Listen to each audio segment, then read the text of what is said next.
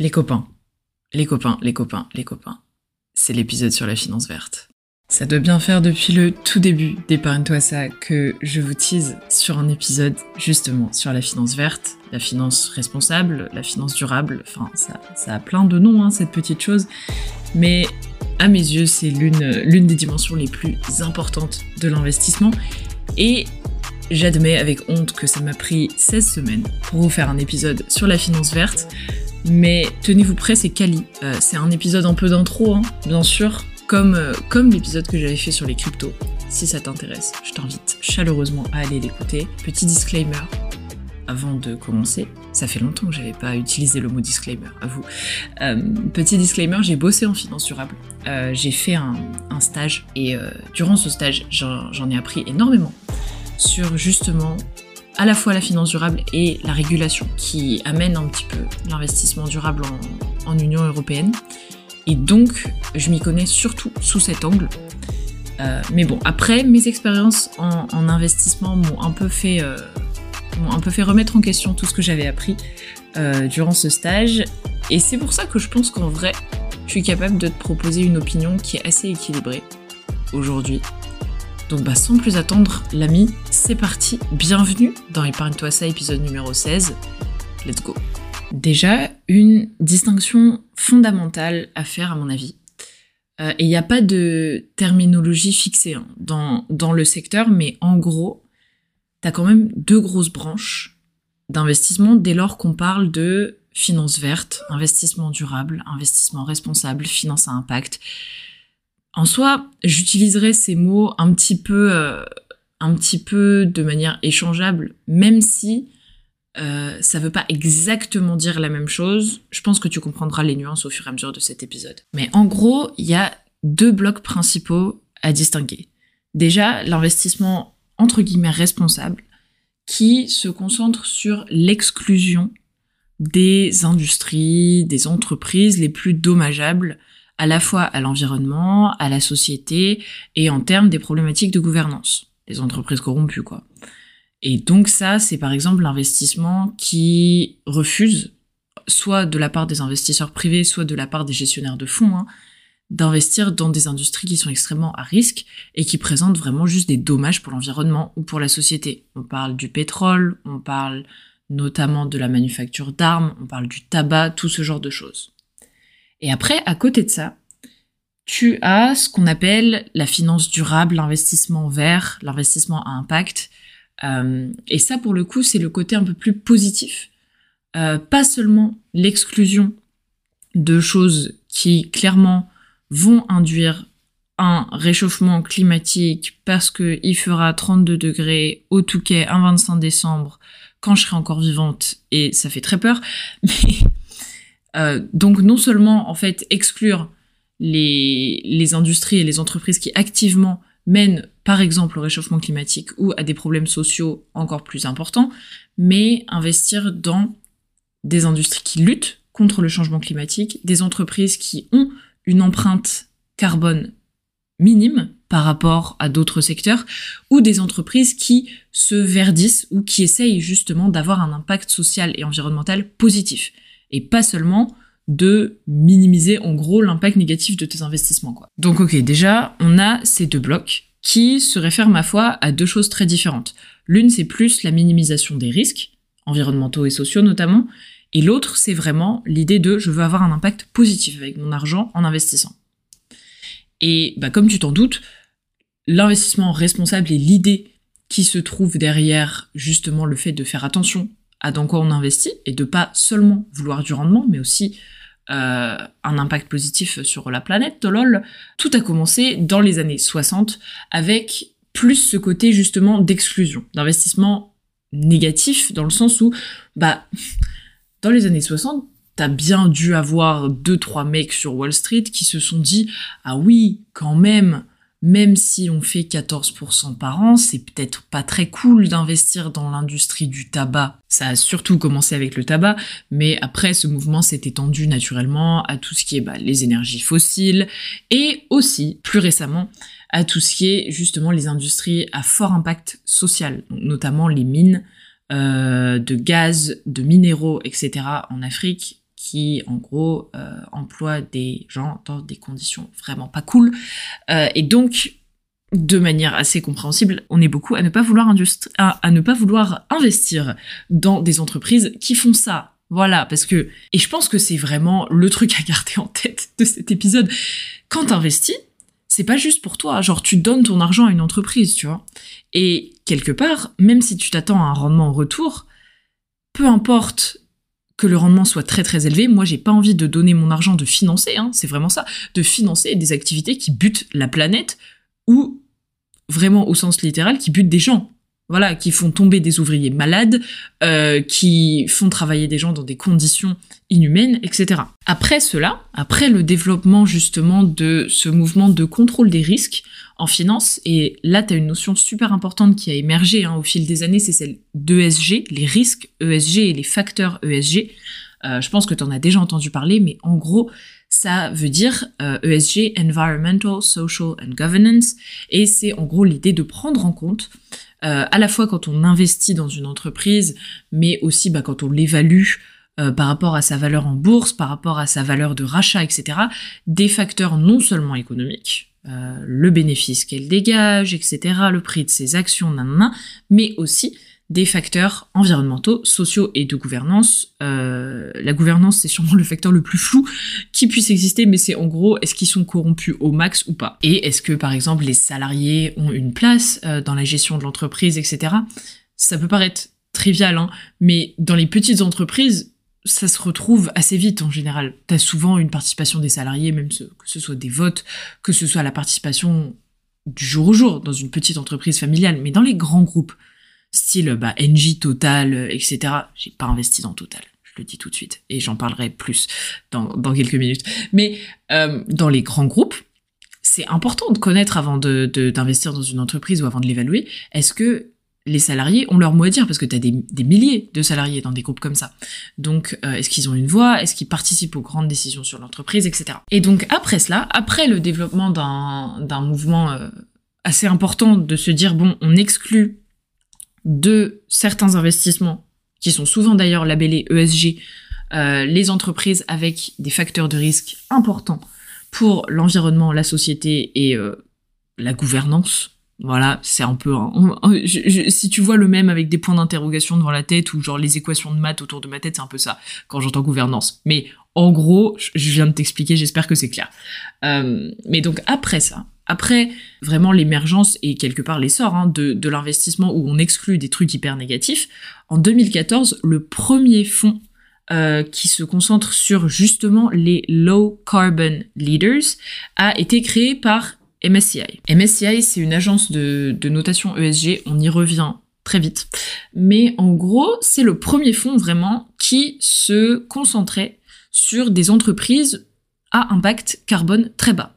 Et donc, on peut, le déduire, des entreprises qui ont un impact positif par rapport au changement climatique et donc qui, en fait, en investissant et en développant, en finançant leur activité, on peut se dire, bah, on a un bon impact sur la planète parce que justement, elles ont un impact carbone bien inférieur à celui d'une entreprise lambda ou pire, celui d'entreprises qui ont un très mauvais impact carbone, par exemple. Et justement, bah, ces fonds à impact environnemental positif euh, se sont vraiment beaucoup développés euh, selon Morningstar, qui est en gros un, super, euh, une super source d'informations en, finance et sur les marchés. C'est un peu comme Bloomberg, sauf que eux, ils notent aussi des fonds. Ils leur notent, il, est, il est, on va y arriver aujourd'hui, Ariane. Bah oui, ils leur donnent une, une note de risque.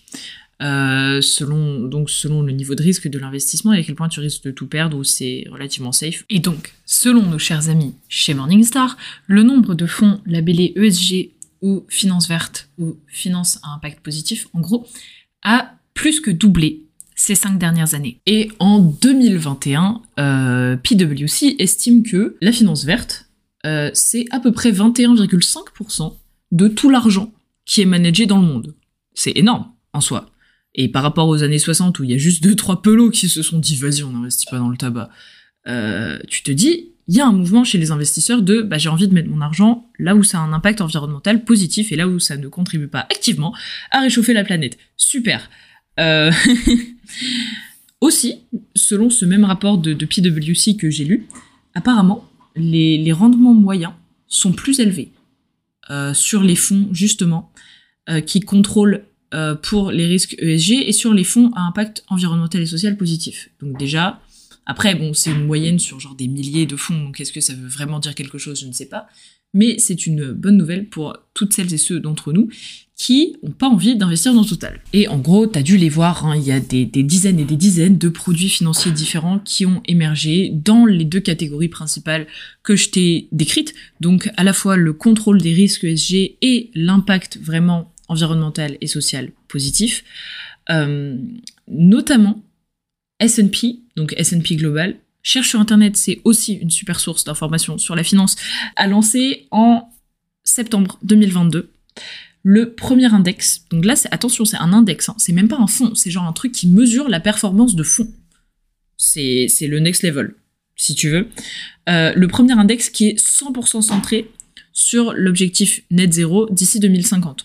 Donc en gros, tu vois un peu le mouvement se déligner. Tu as d'abord les fonds et les premiers investissements, les premières démarches de gestion d'argent en mode bon, on veut éviter les risques environnementaux et sociaux. Ensuite, se dire bah en plus de faire ça, je vais investir dans des choses qui ont un impact positif ou qui ont vraiment une empreinte carbone basse. Et là, on arrive un petit peu à la consécration, entre guillemets, euh, dans le sens où tu as vraiment des agences de notation sur les marchés financiers qui commencent à suivre la performance spécifiquement de ces investissements-là. Et donc, on en arrive à un état d'esprit où on se dit, ah bah quand même, les mecs sur Wall Street et dans les places financières importantes commencent à se dire que ça vaut le coup d'investir dans des placements, dans des fonds, dans des entreprises à impact environnemental et social positif, non seulement parce que bah, ça a un impact positif sur la planète et la société, mais aussi parce qu'ils estiment que on peut avoir euh, des rendements plus élevés grâce à cela que grâce à une stratégie d'investissement entre guillemets normale. Et là, on en arrive à mon euh, principal problème et vraiment le dilemme philosophique hein, derrière, philosophie gros mot, mais le dilemme derrière les finances durables, quelque part, moi je peux pas m'empêcher de me demander, parce que en soi, moi je suis convaincu de mes, de mes convictions climatiques et sociales. Genre, euh, enfin, je suis convaincu de mes convictions. Vraiment, tout va bien ce matin pendant l'enregistrement de ce podcast. Euh, je suis convaincu de mes convictions et je sais pourquoi j'ai envie d'investir vert. Mais je peux pas m'empêcher de me dire, euh, les vieux boucs de Wall Street qui portent des costards et la veste à manches courtes Patagonia, est-ce qu'ils sont pas juste là pour le rendement en se disant ouais bah de toute façon vas-y j'investis dans des trucs verts parce que bah ça rapporte méga bien en ce moment. T'as vu tout le monde est inquiet euh, du changement climatique ou poup. Mais est-ce qu'ils vont pas désinvestir la minute où genre il y a un problème? Où on se rend compte que bah oui les panneaux solaires peut-être que c'est pas encore assez développé pour alimenter le monde entier etc. Et est-ce qu'il n'y a pas juste encore cette même cupidité de la recherche du rendement derrière? Et je pense que c'est un gros problème euh, parmi c'est, en fait, c'est là qu'est la grosse différence entre les professionnels de la finance qui brassent des milliards et les investisseurs particuliers qui investissent un petit peu pour le rendement et un petit peu pour bah, justement leur impact et dans des secteurs qu'ils aiment et dans des secteurs qu'ils veulent prioriser, tu vois. Mais je vais pas trop divaguer là-dessus, promis, sinon ça va faire déprimer, euh, déprimer l'audience absolument énorme de ce podcast. Je rigole. Non, si, en vrai, et franchement, d'ailleurs, je prends ce petit moment pour vous remercier, les amis, parce que au jour d'aujourd'hui, nous sommes le j'ai dit au jour d'aujourd'hui, Ariane, calme-toi. Euh, nous sommes le 23 mai, à 8h33 du matin, et il y a plus de 7300 streams du podcast, et t'as le mec avec ses putains de travaux derrière. Bref, t'as plus de 7300 streams. D'épargne-toi ça, et nous sommes plus de 760 sur Spotify, et un peu plus en comptant Apple Podcast, coucou les copains, en comptant Deezer, coucou les copains. Et franchement, merci les potos, parce que ça me fait trop plaisir euh, donc voilà, si t'es pas encore abonné sur Spotify, qu'est-ce que tu fais? Mais euh, merci, merci à tous d'écouter le podcast et de vous être abonnés, ça fait trop plaisir. Merci pour votre attention pendant la pub et ETC épisode 16, bah ça continue. Avec cela, j'en reviens à l'idée que même la notion de portefeuille net zéro a émergé euh, récemment, et c'est-à-dire que maintenant, t'as même un certain groupe d'investisseurs qui veut avoir un portefeuille globalement à impact climatique, à impact carbone, qui est net, donc pas d'émissions carbone. Et donc, tu as vraiment, en fait, des gestionnaires d'argent, des places boursières, enfin pas des places boursières, mais en gros des investisseurs en bourse et des gens qui donnent des services financiers, qui ont commencé à se spécialiser justement dans l'impact positif, comme par exemple en investissant dans des entreprises qui priorisent la réduction de leurs émissions de CO2 ou dans des startups et des entreprises, bah, pour être cotées en bourse, tu te doutes qu'il faut qu'elles soient un peu plus développées qu'une startup, mais dans des entreprises qui ont de belles perspectives pour aider à lutter justement contre le changement climatique, donc des entreprises qui font du renouvelable, euh, qui se concentrent sur l'énergie dans les océans par exemple, dans des infrastructures et des bâtiments écologiques, dans la nouvelle agriculture, etc., etc. Mais là, on en arrive à la grosse question. Comment est-ce qu'on sait, en tant qu'investisseur, si une entreprise a vraiment une bonne démarche environnementale. Tu vois, parce que moi, c'est l'un de mes critères personnellement. Je suis pas hyper strict là-dessus sur certaines entreprises, parce que oui, il faut équilibrer son portefeuille euh, avec à la fois des grosses entreprises dans des secteurs différents et tout. Donc forcément, je suis consciente que on peut pas avoir un portefeuille net zéro parfait en tant que surtout en tant qu'investisseur débutant, privé, etc. Il y a des gestionnaires d'argent qui se spécialisent là-dedans. Quand je serai riche, je leur donnerai mon argent, mais mais en tant qu'investisseur particulier qui vient d'ouvrir son PEA ou son, son compte titre, on n'en est pas là et c'est normal. Par contre, moi j'aime bien me renseigner sur une entreprise en mode bah est-ce qu'elle détruit pas la planète avant d'investir dedans, tu vois? Et d'où l'idée que j'investis pas dans Total, c'est vraiment la troisième fois que je le dis, voire la dix millième fois sur ce podcast. Total, c'est mon bouc émissaire officiel, mais les mecs, euh, vous faites encore du pétrole, calmez-vous, voilà. Mais comment on sait? Comment on sait? Parce que c'est vrai, j'en ai parlé dans l'épisode de la semaine dernière, les entreprises, ça fait un gros boom en bourse à chaque fois qu'elles publient par exemple leurs résultats annuels ou trimestriels, mais ça c'est des trucs en général purement économiques, genre le bénéfice, le chiffre d'affaires, etc. Et sur les rapports environnementaux, en général c'est quand même un peu plus à la wall again, tu vois. Euh, les entreprises, elles publient un rapport environnemental, des fois il est vérifié par un, par un, auditeur, les gens qui vérifient la véracité des, informations euh, dans les rapports d'entreprise, des fois ça l'est, des fois ça l'est pas Euh, elle te dit un peu ce qu'elle veut sur son impact environnemental. En général, j'en ai lu pas mal hein, dans ma vie, donc euh, voilà. Dans les rapports environnementaux des entreprises, vraiment, elles se jettent des fleurs sur leur initiative pour euh, aider les populations africaines à avoir accès à l'eau, mais elles te disent pas du tout hein, dans le rapport environnemental que bah oui, elles exploitent les mines de charbon à fond de balle. donc, t'as des sources disons, d'informations sur l'impact environnemental et social qui sont beaucoup moins fiables que sur l'impact économique et vraiment les résultats économiques des entreprises. Et là interviennent les héros ou les héros. Euh, bref, les agences de notation ESG. MSCI, je t'en ai parlé au, début de cet épisode, c'est l'une des plus grosses. Euh, mais en gros, on en a aussi parlé la semaine dernière. Euh, les agences de notation existent de prime abord pour le risque de crédit, c'est-à-dire euh, elles vont donner une note aux entreprises, aux États, en mode est-ce que si tu leur prêtes de l'argent, elles peuvent rembourser? Encore une fois, des facteurs purement économiques. Avec l'émergence de l'investissement responsable et, bah, d'une conscience environnementale, hein, un petit peu, on peut dire ça comme ça, euh, ont émergé aussi des agences de notation pour justement l'impact environnemental et social des entreprises. Problème étant, on peut comparer euh, une agence de notation ESG à, je sais pas, le bac d'histoire géo. Attends, j'y viens. Tu vas comprendre.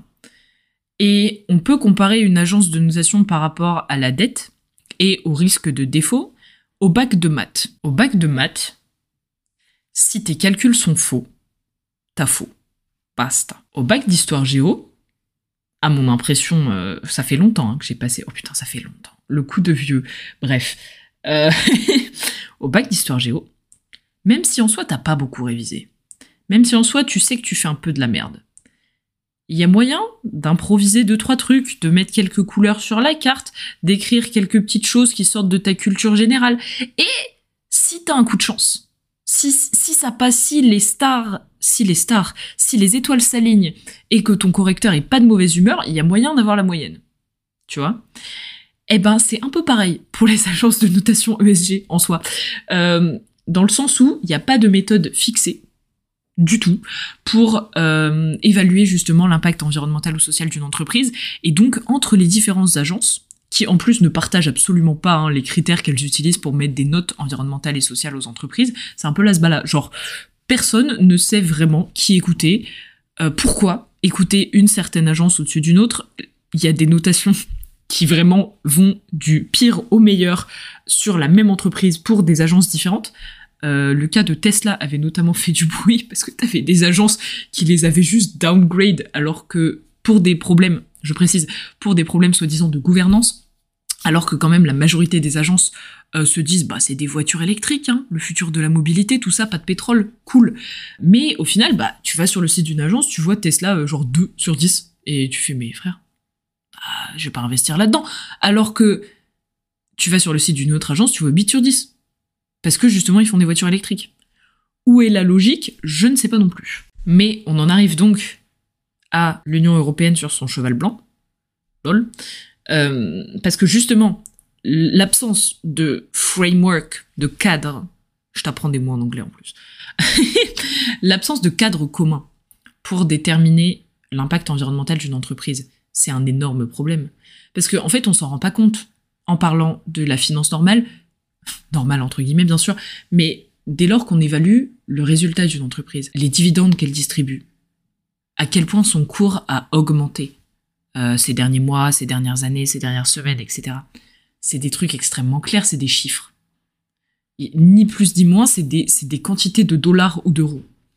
Alors que, bah, certes, t'as euh, des chiffres aussi hein, en mesure d'impact environnemental et social, le nombre d'emplois créés, euh, les émissions de CO2, etc. Mais c'est toujours tellement beaucoup plus gris. Genre, c'est, c'est, ni noir ni blanc. Tu peux pas dire, bah, ça, ça a baissé, ça, ça a augmenté. Du coup, ça, c'est mal, du coup, ça, c'est bien. Bah non. Parce que si ça se trouve, une entreprise qui a investi énormément, énormément d'argent ce trimestre et qui donc, bah, pour une fois, et en changement par rapport à avant, euh, va venir dire à ses investisseurs, bah écoutez, ce semestre, on a perdu de l'argent parce qu'on a investi énormément. Mais ce qu'on sait pas, c'est qu'elle a investi dans des panneaux solaires, tu vois. Mais on ne sait pas non plus si les panneaux solaires sont particulièrement adaptés à l'activité d'entreprise, si ça va marcher dans les années suivantes, tu vois. Et là, tu as ce dilemme de l'investisseur basic sur Wall Street. Bon, j'ai une perte maintenant. Mais quelque part, mon entreprise, elle a investi dans un truc assez cool pour l'environnement. Est-ce que je priorise l'argent sur le long terme ou le rendement sur le court terme? Et là, c'est un peu le moment, ah ah, euh, enfin j'espère, où tu réalises que, bah, en, fait, en finance, on en, est toujours un peu au même problème, hein. que ce soit euh, justement investissement responsable, finance slash investissement normal, encore une fois entre guillemets, parce que j'espère bientôt que grâce à notre génération de gens quand même un peu plus engagés que euh, bah les boomers, hmm, pardon. Il n'y a pas beaucoup de boomers qui m'écoutent, hein, par mes parents, donc euh, ça va. Mais euh, mes parents, ils sont boomers. Non, les boomers, ils sont plus vieux que mes parents. Je crois c'est nos grands-parents, les boomers. J'en sais rien. J'ai cherché sur internet pour ton information personnelle, les baby boomers, les boomers, c'est les gens qui sont nés entre 1946 et 1964. Comme ça, tu sais. Et après, c'est la génération X. Voilà. J'ai de l'espoir pour notre génération.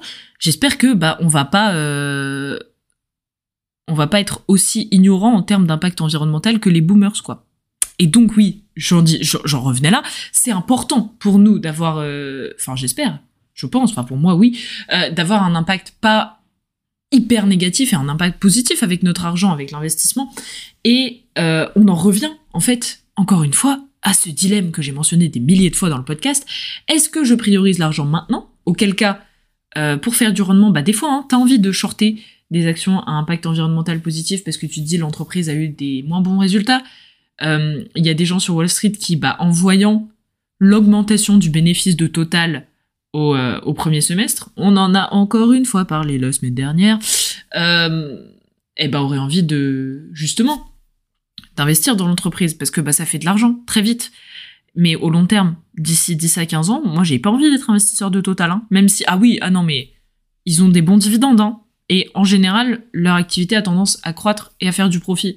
Mais il arrive un moment où tes valeurs se heurtent au mur de j'ai pas envie d'investir là-dedans, j'ai pas envie d'investir dans un truc qui fait ça. Coucou poto, ici l'Ariane du montage. Je réalise que cet épisode, c'est vraiment 50% d'informations pratiques sur la finance verte et 50% de Ariane qui s'indigne sur le changement climatique et les entreprises qui ont un terrible impact social et environnemental. J'espère que tu me pardonnes et j'espère que tu arrives quand même à apprendre des choses. Bref, j'ai divagué, j'avais parlé d'une Europe sur son cheval blanc, c'est quand même intéressant, et j'ai même pas fini mon propos. Mais en gros, le problème étant que c'est super compliqué de connaître en profondeur et de manière très nette l'impact environnemental et social d'une entreprise. Et tu as toutes ces agences, tu toutes ces agences qui arrivent et qui sont là, genre, moi j'ai la note, la note, la vraie note de cette entreprise, sauf que t'en as six, c'était là, genre, mais c'est qui qui a raison? Et, bon, c'est là où je risque, je vais sûrement couper en montage parce que je vais m'étendre très fort. Euh, en gros, l'Europe arrive et propose une réglementation pour, en gros, évaluer vraiment l'impact environnemental et social des investissements et des fonds euh, et des entreprises. Euh, c'est la taxonomie européenne et euh, le cadre du SFDR et du CSRD, c'est des, régulations des lois européennes qui en fait sont des acronymes assez compliqués. Je vais pas trop me lancer là-dedans, mais j'ai bossé là-dedans et personnellement ça me fascine.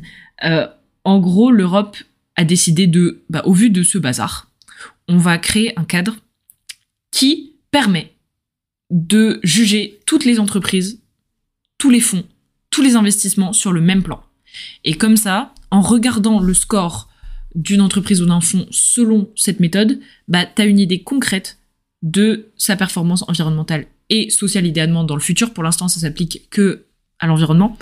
Euh, et donc, bah, tu as justement l'État qui arrive et qui essaye de réguler euh, pour aider les investisseurs à y voir plus clair. Et pour le coup, l'Europe a été une vraie leaduse euh, sur ce projet et se voit copier euh, de plus en plus par notamment les pays asiatiques.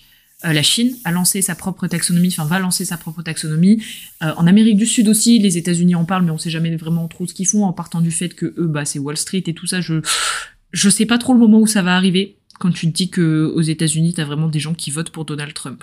Donc j'ai pas grand espoir pour pour leur framework pour évaluer les, investissements verts. Euh, d'ici euh, d'ici du moins un délai assez court, mais on verra. Après tout, peut-être il y a de l'espoir, hein, je sais pas. Mais voilà, pour résumer, l'ami, c'est la fin. J'ai, je réalise même pas que ça fait une demi-heure que je parle. Enfin, 28 minutes et 41 secondes à l'enregistrement. J'espère que quand t'écoutes ce podcast, ce sera un peu moins que ça. Ça prouvera que j'ai coupé des trucs au montage et que, et que je sais euh, ne pas être une vraie bavarde.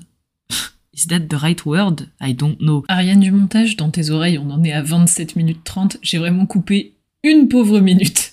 Bravo! Mais voilà, l'ami, c'est la fin de ce premier épisode sur la finance verte. Surtout, comme j'ai dit au début, hein, un épisode d'intro, un épisode pour te faire réfléchir sur le sujet.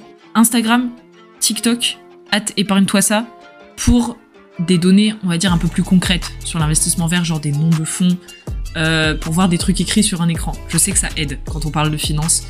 Euh, mais après tout, bon, et ben, ça, c'est un podcast avant tout. Hein. Euh, si je pouvais, si je pouvais faire des vidéos sur YouTube, si j'avais le talent, je le ferais. Mais voilà, j'espère que cet épisode vous a plu, les amis. On m'a dit récemment euh, qu'il y avait des gens qui écoutaient ça avant de dormir. Donc, j'espère que ma voix est apaisante comme il faut, que cet épisode vous a plu. Et, voilà, gardez ça en tête, s'il vous plaît, le dilemme. Euh, est-ce que je veux du rendement maintenant?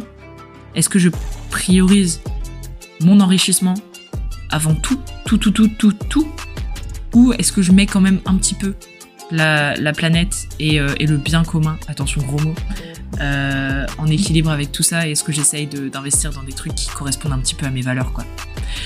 Donc voilà, cherchez euh, des fonds où c'est marqué ESG dessus. Vous faites pas avoir en pensant que c'est tout parfait, mais dites-vous que c'est quand même mieux que d'investir dans des fonds où il n'y a pas ESG dessus. Voilà. Bisous les copains, à la semaine prochaine. Et putain, il commence avec le marteau-piqueur au moment où je finis d'enregistrer, c'est génial Allez donner à la Croix-Rouge, allez donner à Greenpeace, je dis toujours aller faire des dons, mais hé, cette semaine, allez, euh, allez planter des arbres. Bisous les copains, et nettoyez vos écouteurs.